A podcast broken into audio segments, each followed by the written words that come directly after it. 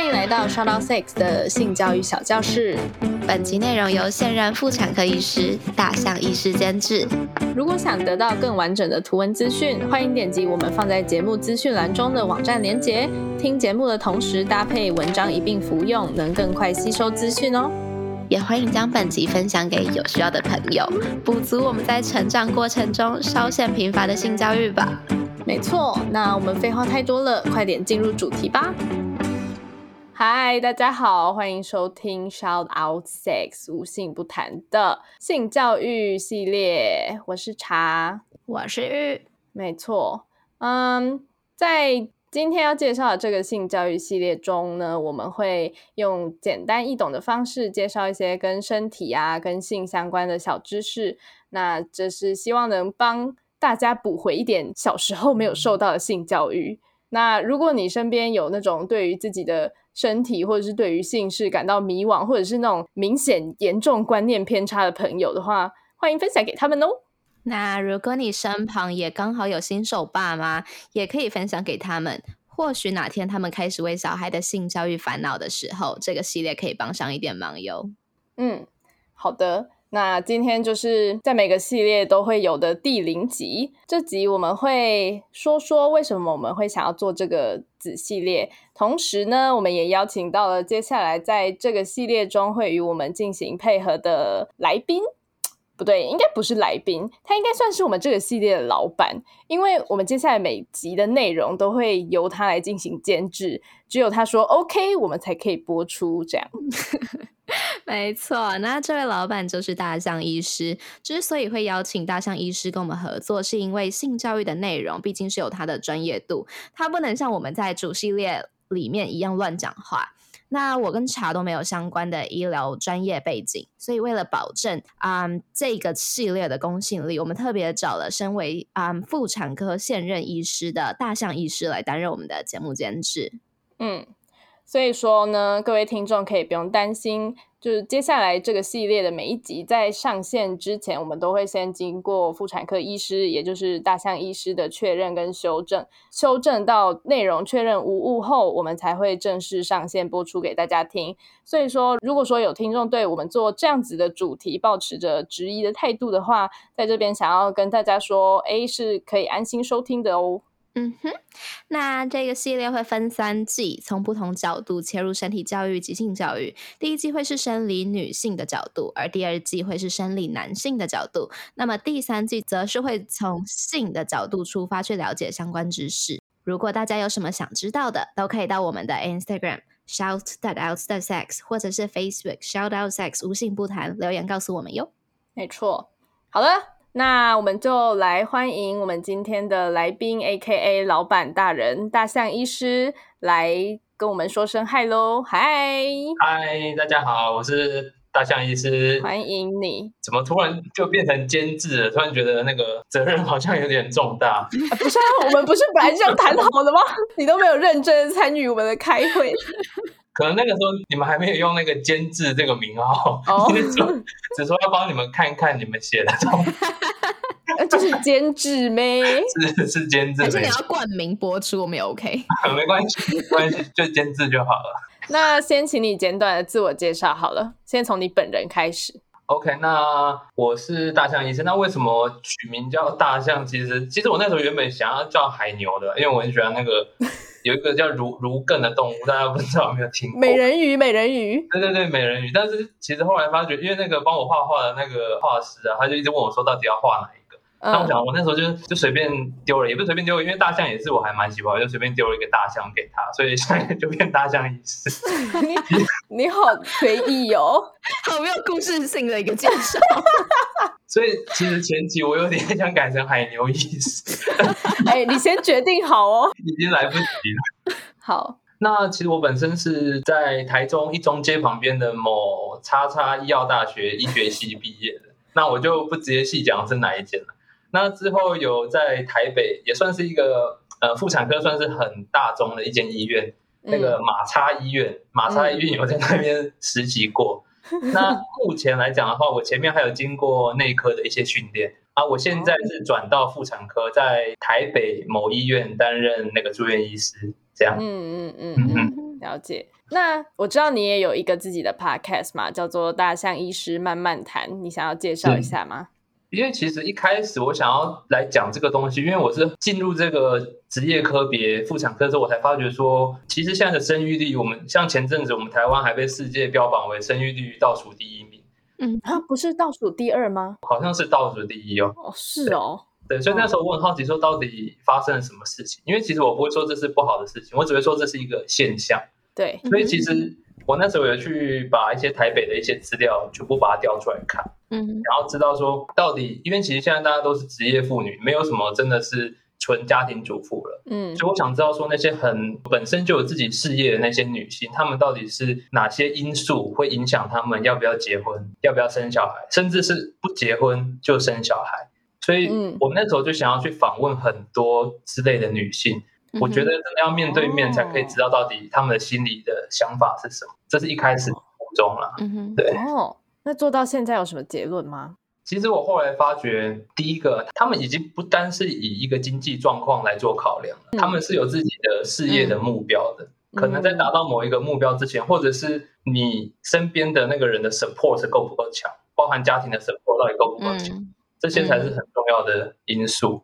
然后再接着是像过去会生很多，其实有很多的面向，对，就是以以前来讲的话，可能因为我们的小朋友的死亡率比较高，然后以前又是农业立国的社会，所以需要比较多的人口来支撑这个农业立国的社会。但是其实以现在来讲的话，比较没有怕，可能前面小朋友因为死亡率高，然后只生一个，到后面什么都没有。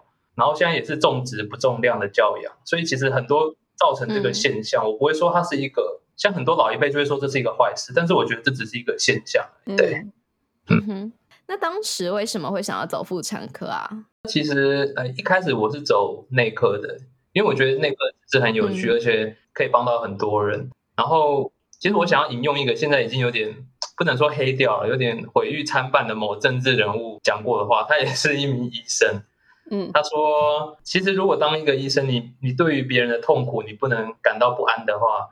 那你其实就不能当一个好医生，所以那时候其实我在内科的时候，因为内科的那个生离死别真的是比妇产科多的太多，你可能每天要送走一两个人，然后一个礼拜要送走好几个人，那而且那些都是你无法你无法抗拒的事情，因为有的人就是注定要走，那种是没有办法的事情。然后我后来发觉说，其实我我没有办法 handle 那么多的那种那种情绪。那后来我发觉，其实我想到以前在妇产科可能生过。很多小朋友，我觉得那种快乐的感觉，可能是我比较，就等于是我想要回到所有生命的最初衷去去接受那些小朋友，可能是我比较喜欢的事情，所以后面我转到妇产科了。嗯，那其实还有一个原因呢，因为我在内科的时候，我发觉有某一年龄层的女性好像还蛮喜欢我，我觉得我可能还蛮。等一下，那不是一件好事吗？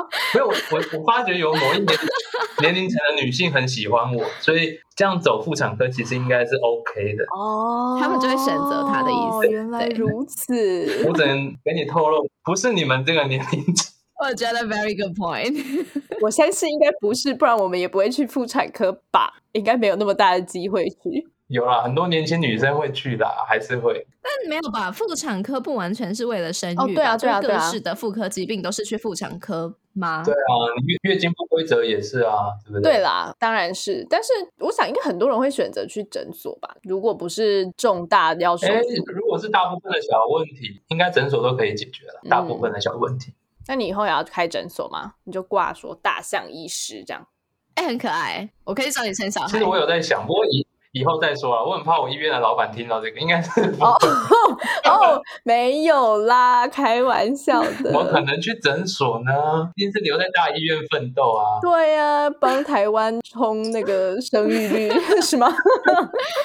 是的，是的。好啦，好，那因为毕竟我们这个系列想要做的是性教育嘛，那想要问大象医师有没有什么是。关于你自己身体的事，是在你开始学习医学知识，甚至是当了医师之后，才发现哦，原来是这样的呢。其实我发觉，其实最大的不同不是在这里，最大不同是你在书上学到的东西，跟你在实际应用起来中间的落差。哦，嗯，像就像你可能，嗯，好，以产后出血来讲，他就会告诉你说，哦，你要干嘛？你要。把它缝起来啊，你要做很多事情。嗯，但是这个跟你真的在临床上，你看到你血在你面前狂喷的那一刻，你真的要来做处理的那一刻，那个是不一样的事情。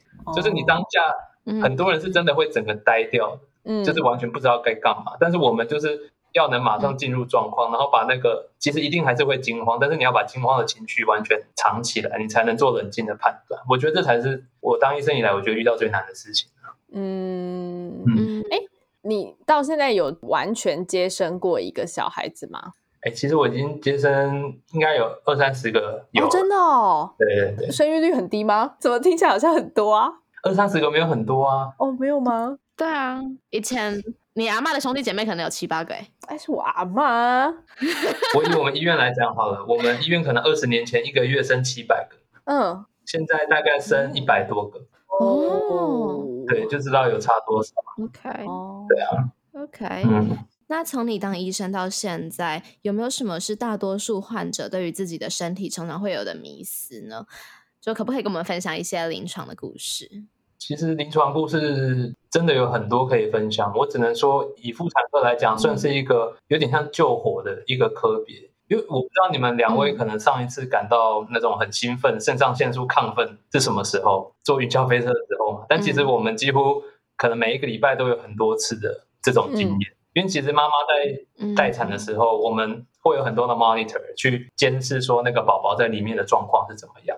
如果状况不好的时候，那一秒钟那一刻，你一确定他不好，我们是整个团队要马上动起来，可能是十分钟之内，我们一定要把那个宝宝生出来。所以可能会全部人整个兵荒马乱，然后把病人推去开刀房，然后嗯。把那个消毒水直接原本会慢慢消毒，直接这样喷上去撒上去，然后就开始直接刀划下去开始生的，就是那种嗯。其实整个是非常亢奋的，嗯。那是一个很很难跟别人形容的一个经历。嗯。不过也是有一些嗯比较比较让人难过的状况，就像我曾经有一次在一个晚上大概三四点，我那时候就是被被扣起来，然后说有一个妈妈觉得哎、诶好像小孩都没有动，都没有嗯。感受到胎动，然后很多时候大部分大概九成都是宝宝在睡觉，都只是妈妈太紧张而已。所以那个时候我就嗯也没有想说怎么样，我就走下去，然后用超音波扫一下那个宝宝的心跳。不过那时候一扫下去就发觉宝宝的心跳没有动，嗯就是已经停了，嗯而且那时候已经九个月以上了，就是其实是已经可以生的时候。嗯。然后那一刻我真的是整个呆掉，我不知道要怎么跟那个妈妈讲，而且那个妈妈还是嗯。做过很多人工生殖，就是花了大把的钱，你就知道她有多想要那个小孩。嗯。但是还是得讲，所以后来我就还是跟她讲了，说我已经看不到心跳了，其实也已经不用急救了，因为是已经来不及了。哦。那其实最让我难过的是，如果那个妈妈当场哭出来，我可能会觉得好一点。但是那妈妈其实当下完全就是强忍住情绪，然后跟我说谢谢，然后、哦。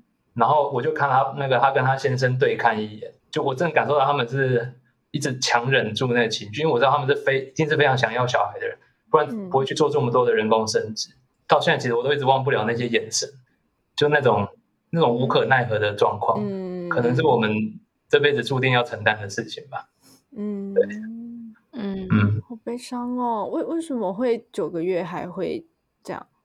绕颈嘛。哦。诶，好了，顺便回答一下啊，其实绕颈大部分都没有问题，因为宝宝其实在哦。肚子里不是用呼吸的，它是靠脐带给它养分的。哦，所以你绕在颈部，它的脐带养分还是可以到宝宝里，所以大部分是没有问题嗯。嗯我觉得人是一个很需要理由的生物，就是啊，就像假设你们有时候会迟到啊，我也会迟到，你可能随便给对方一个理由，他就会觉得好一点。嗯你随便说什么捷运来的比较慢，他都会好一点。但是其实，在嗯，这个行业，真的很多事情是，就算有理由你也查不出来。嗯，所以你无法给他解释。所以我觉得就是因为没有办法给他解释，所以他们有时候会陷入一种无限的一个自责的一个轮回里，这是我到现在还不知道怎么解决的问题啦。嗯哎我呃有点好奇，因为刚讲的两个例子都是跟生育有关系的。那有可能还没有生育之前的女性，或者是生育之后的女性，就是女性本身的问题，这样子的一些嗯患者对于自己身体上的迷思吗？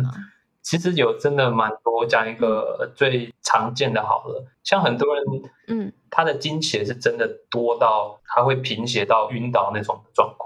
嗯哼，其实很多人其实就只是因为一些子宫肌瘤造成的一些出血量特别大，然后经痛特别痛这样子。嗯那其实很多人对，其实他已经不生育了，或决定不生育了，所以他其实有时候他的子宫已经是算是用不到的状态，就可能已经停经了嗯等等的。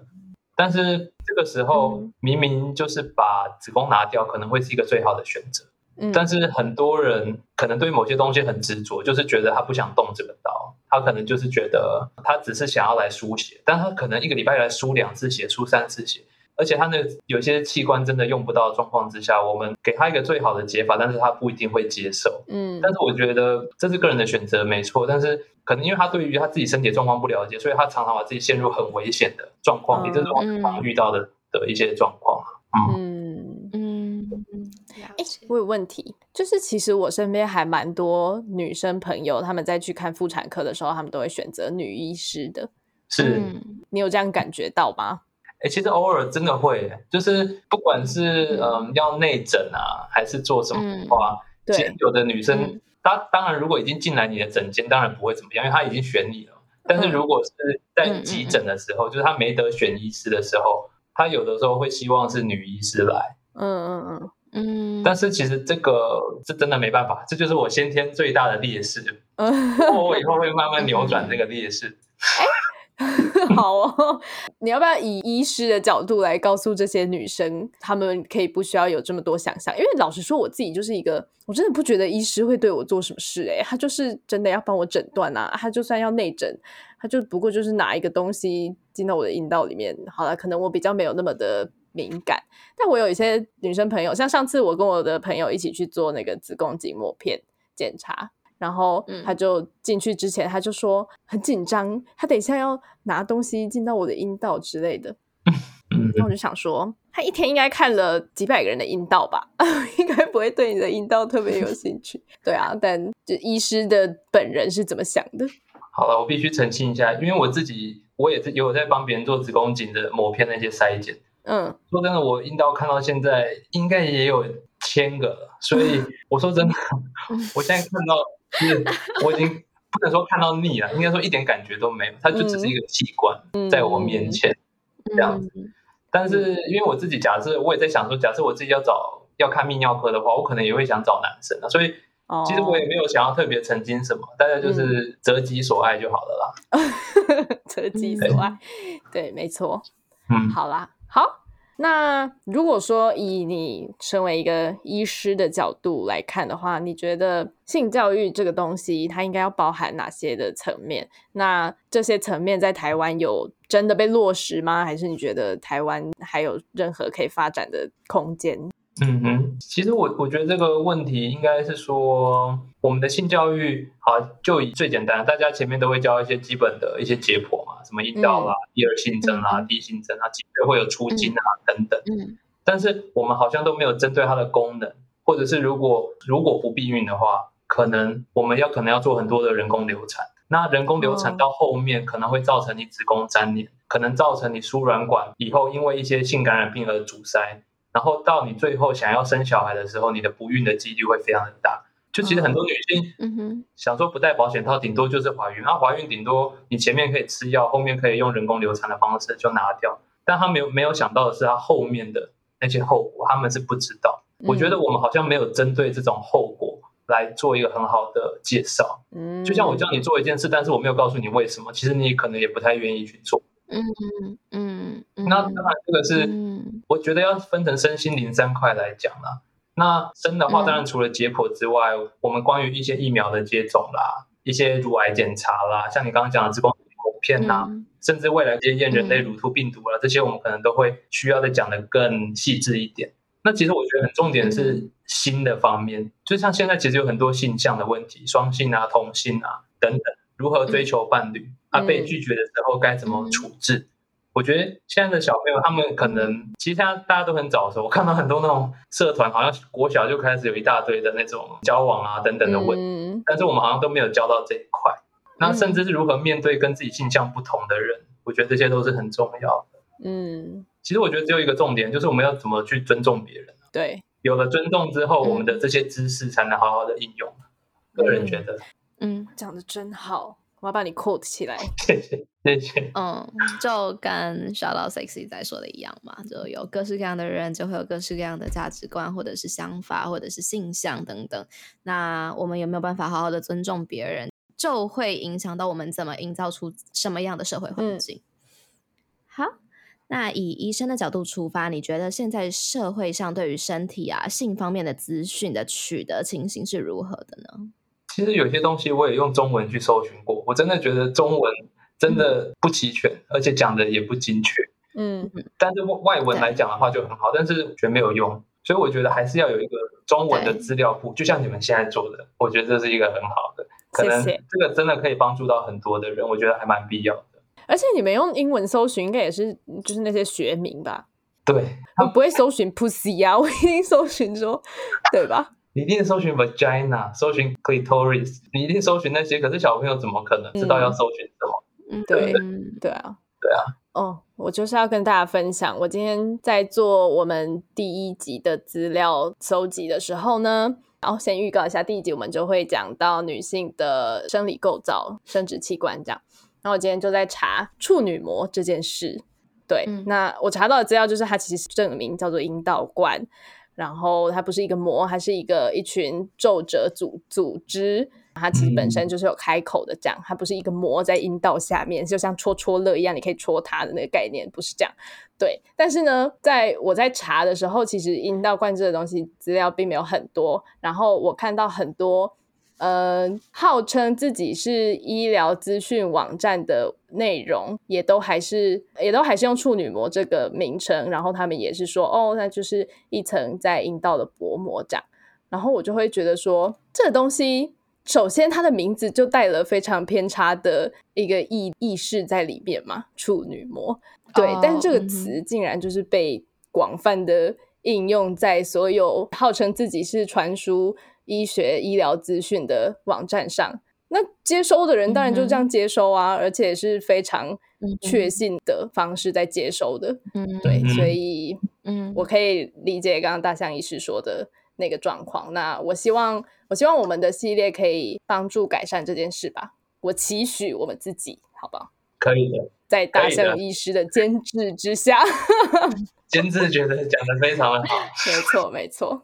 好，那如果你未来自己有小孩的话，你会怎么跟他们开启性教育这个话题？其实我那时候看到这个问题，我觉得很幽默，因为我那时候最担心的不是什么开启这个话题，因为我觉得我一定会超早就开始聊，而且会聊得很很露，非常。嗯，我反而是怕他到时候可能在同台间他是讲的最露骨那个，他可能会吓到他的朋友。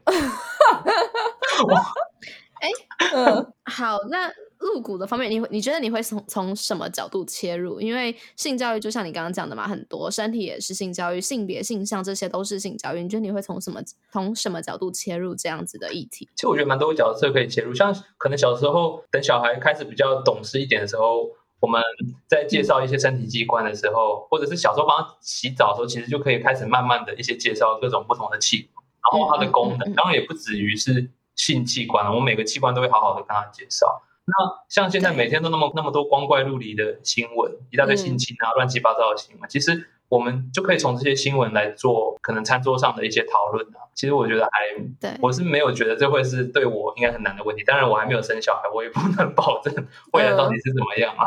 嗯但是嗯嗯对男男生，呃对儿子跟女儿，你都会觉得是一样的态度吗？你说教导性教育吗？对啊，我觉得我对女生可能会教导的更细致一点。哦，对，嗯，因为我想应该很多都是可能爸爸不知道怎么跟女儿讲，然后妈妈不知道怎么跟儿子讲之类这种情况吧。我可能会在他八岁的时候，我就把他叫到我面前，然后把我们从那个绿泡期到黄体期的各种不同的那个分泌都跟他讲清楚。妹妹想说什么意思？爸爸，我想要去公园爸爸，玩。我想要吹泡泡，我不想要知道绿泡是什么。他可能出进来的时候，我还会问他说：“你可能换了几片卫生棉？我要确定他的那些量是正常。”好了，希望不会变成这么这么过火了，希望不会。不会啊，我觉得很好。哎、我我记得我我那时候月经出经来的时候，我最困扰我的问题是什么？你知道吗？嗯，嗯，是我要怎么洗澡？什么意思？就是 我一直觉得我我包着我包着卫生棉，这样我要怎么洗澡？我不知道，我那时候真的很困扰哎、然后我还问我妈这个问题，我就说啊，这样我一直流血，我要用卫生棉去接它，这样我要怎么洗澡？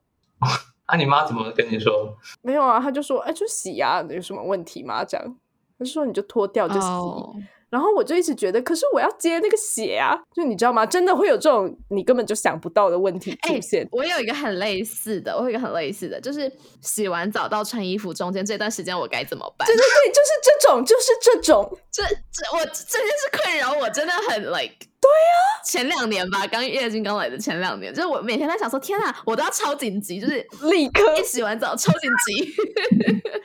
对，你们一定要把它写到节目里，我觉得这个很重要，这个很重要。没错没错，我们会的，相信我们。对啊，所以其实我觉得由同性别的角色去教导，确实可以改善到一些盲点。当然不是说只有这样才可以去教导出正确的方式，但是嗯如果是一个。就是你也有，我也有，那我告诉你说我是怎么做的话，可能会比较简单。那希望我们的节目也可以让，或许你们是同性父母，可以有另外的方式去教导你的小孩。嗯嗯，嗯，好的，那对于可能不知道怎么跟小孩讨论啊、嗯性或者是身体的父母们，你会给他们什么样的建议吗？哎、我觉得这个好难的，因为这题我觉得跟家庭教育的那个整个氛围很多。因为如果你一直都没有讲，你现在突然要讲，我会觉得超级难，连我自己都觉得。哦，这一题很简单，这一题就是听 shout out sex。没错，听 shout out。大家听得出来，我这个监制只是被他们操控的了吧？你嘞，没有，怎么会呢？老板，你要喝什么，我都送给你。但我觉得刚讲的蛮有道理的啦，跟家庭氛围很有关系。嗯，那你觉得什么样的家庭氛围可以让爸妈更容易教导小孩性教育呢？如果我们说，因为家庭氛围在小孩子初期的时候，确实也是爸妈所营造的嘛，嗯嗯小孩就只会哭跟闹。其实我觉得嗯不止性教育啊，就是你家庭氛围，你只要原本都是大家都是坦诚不公，可能跟小孩比较像，没有一定要是朋友关系，比较像朋友关系的话，基本上我觉得都可以，都可以讲。嗯，对，对，但这个还是要看教导的方式啦。而且还有一个问题是，嗯爸妈真的懂这些性知识吗？这也是我很 concern 的问题。所以这个时候呢，就要来听我们的 shout out sex。没有错，你学的很快，果然是医学系的朋友。连爸妈都可以听哦。没有错，没有错，没有错。对，真的，我真的觉得这真的超重要的，因为其实我家就算蛮开放，呃，我跟我爸妈的关系不没有到像朋友，但是基本上什么事我都会跟他们分享，但唯独嗯这一块他们从来就没有提过，是我开始你应该也不敢跟他们讲吧？对啊，我也完全不敢讲啊，是我到大学开始比较叛逆之后，我才会 稍微试探。但我当我试探，然后发现他们哦底线在那之后，我就立刻抽回，我就再也没有提过了。诶，那失嗯失恋那些的话，你们会跟爸妈说吗？失恋一定会，谈恋爱不一定会。哦，哦因为可能有太多恋爱了，所以 没有谈恋爱就想说，我也不知道哎、谈恋爱没有特别想什么，就想说应该不用不用急着讲。我知道为，什么，因为谈恋爱爸妈会问很多问题，失恋他们不敢问太多问题。对对对对对对，没错完。了，我觉得会耶。而且因为我跟我我很会介绍我的男友们给爸妈认识啊，就是大家是有很紧密的关系，所以当这个关系结束的时候，想说嗯，赶快通知一下好了，这以免我妈继续传贴图，就是骚扰我前男友之类的。免得明天晚上吃饭，他竟然又出现了。对啊，就嗯还是赶快先切断这样。对对对，我要是女儿以后交男朋友，我一定会问爆他的，完蛋了。就是先确认女儿的，哎，不是老公，女儿的男朋友是不是有足够多的性知识？我要随便抽跑他五个避孕的方式，看他能不能聊。对呀，哎，这很重要。好，我以后也要这么做。哎，这个主意很棒哎。对，我要随时抽考，而且我要问他，你你知道你现在是在安全期还是危险期吗？我要马上要算给我听。排卵期是哪一天？排卵期那一天的体温是几度？这样我错差了两天，你现在还是危险期啊！你不准出门。好可怕哦！以后如果你有女儿，我就要把这一集放给她听。对，我应该会变这样子，我猜的啦。还蛮有趣的。好啦，好，那节目来到尾声喽。虽然是第零集，但我们还是会邀请来宾向我们提问一个和主题相关的问题。大象医师这边有什么想要问我们的吗？其实我很好奇，就是我个人有一个问题，就是你们的节目，因为我其实我我个人听了蛮多集的，而且我最喜欢你们那个谈心不谈性的部分。哦，谢谢。哦而且那时候我还归纳了出很多你们节目为什么会这么吸引人的原因。哦，请说，让我语谢谢做让我语研究。塞了一下。因为我觉得第一个是，我觉得你们的节目给我一种很很明亮的感觉，就是虽然可能是在谈一些难过的事情，但是你们还是给人一种很充满希望的感觉。嗯那第二个是你们很很像很有家常感，就很像你们是坐在沙发上，然后两个姐妹在那边掏心掏肺的聊天，那种让人很放松的感觉。嗯但其实我觉得这些都还不是重点，我觉得重点是你们的节目给我一种一种很很矛盾的感觉，但是这个矛盾不是负面的词，嗯哼，因为我那时候听到你们分享了很多的故事，然后我听得出你们其实很多状况你们自己也不是很确定该怎么嗯。但是你们不管是自己彼此的谈话，还是说跟来宾之间，我觉得你们好像用各种不同的这些故事的分享，彼此的分享，然后不断的掏洗你们自己的这些矛盾，然后慢慢确定你们未来的路会在哪里。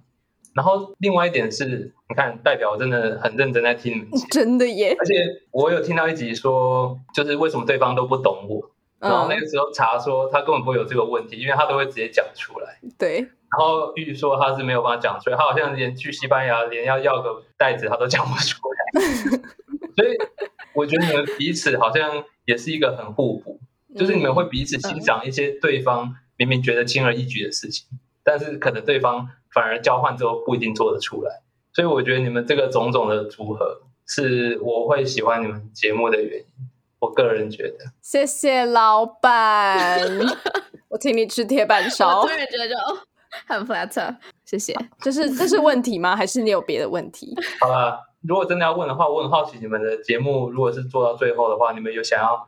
当然，除了这个性教育就很明显的目的，但是如果你们平常节目，你们有想要做出什么样的改变吗？各位观众，对，哦哦，改变吗？呃，这么严肃，这么严肃吗？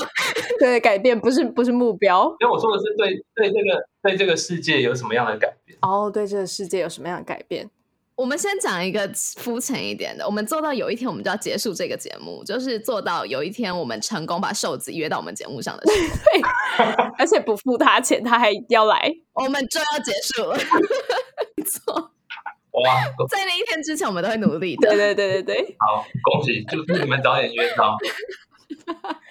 好啦，做什么改变？我觉得，啊，当时查打电话问我说要不要一起做这个节目的时候，我们都没有想要改变任何事情。嗯这是实话，就是我们不觉得我们两个有能力去改变台湾的社会或这个世界，所以改变社会或者是改变台湾，从来都不是我们做这个节目最主要的原因。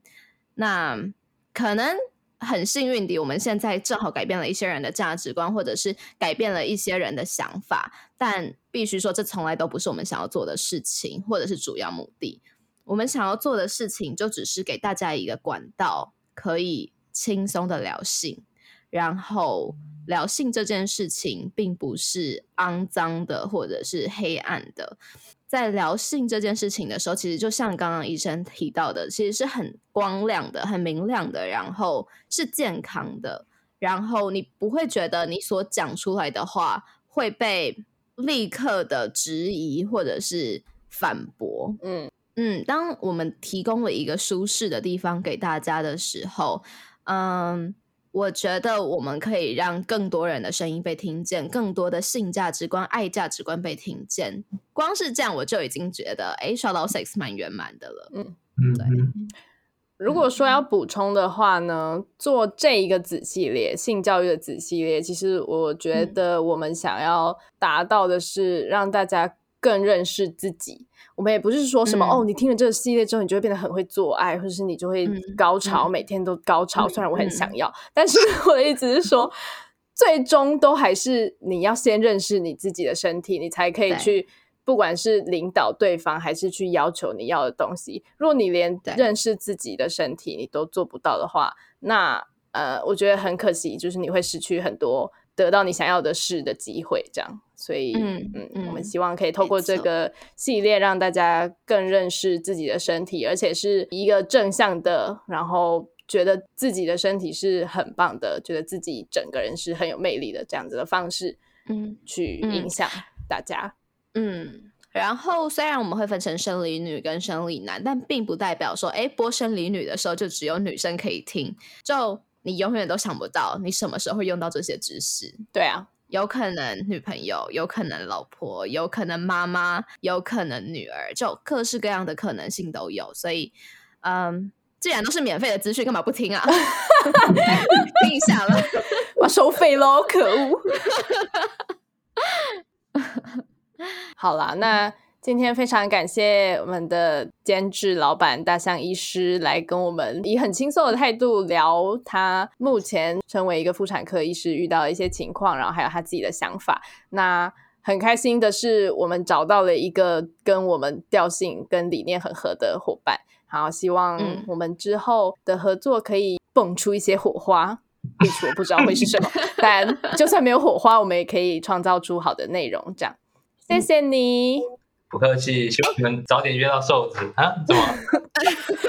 那嗯，这些内容就是有知识性，而且嗯，确认是没有问题的内容，不只是会在 podcast 上面呈现给大家，我们也会放在官网上，然后官网链接会放在资讯栏的地方，所以可以点进去。好，谢谢医生的资讯生，有提到电脑哦，很棒。而且还是 Windows。好啦，好，那今天就到这边喽，谢谢你，好，谢谢谢大家拜拜。拜拜。呼，终于结束了。如果你觉得我们的节目内容对你有帮助的话，欢迎直接订阅我们的电子报，节目内容会定期自动送到你的面前，还可以得到其他第一手消息哦。然后啊，每个主题都有好多好多细节。我们的节目其实只截取简单易懂，而且是大家都应该要知道的部分说明。